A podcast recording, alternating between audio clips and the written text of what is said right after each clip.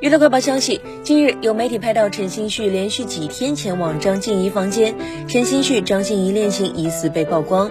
据悉，张静怡当日结束工作后返回房间，过了一会儿，陈星旭来到她的房间门口，在屋内逗留三个小时后离开。次日，两人各自出门去上班。到了深夜，打扮和昨天一模一样的陈星旭再次出现在张静怡门口，同样逗留三小时后离开。此前，两人刚刚合作了一部民国时期的爱情电视剧《一见倾心》，在剧中出演男女主角，似乎是因戏生情。陈星旭之前还被拍到和胡冰卿一同牵手外出，当时恋爱的传闻也是满天飞。但是在这部剧都还没有到宣传期的时候，胡冰卿的微博就取关了陈星旭，两人疑似分手。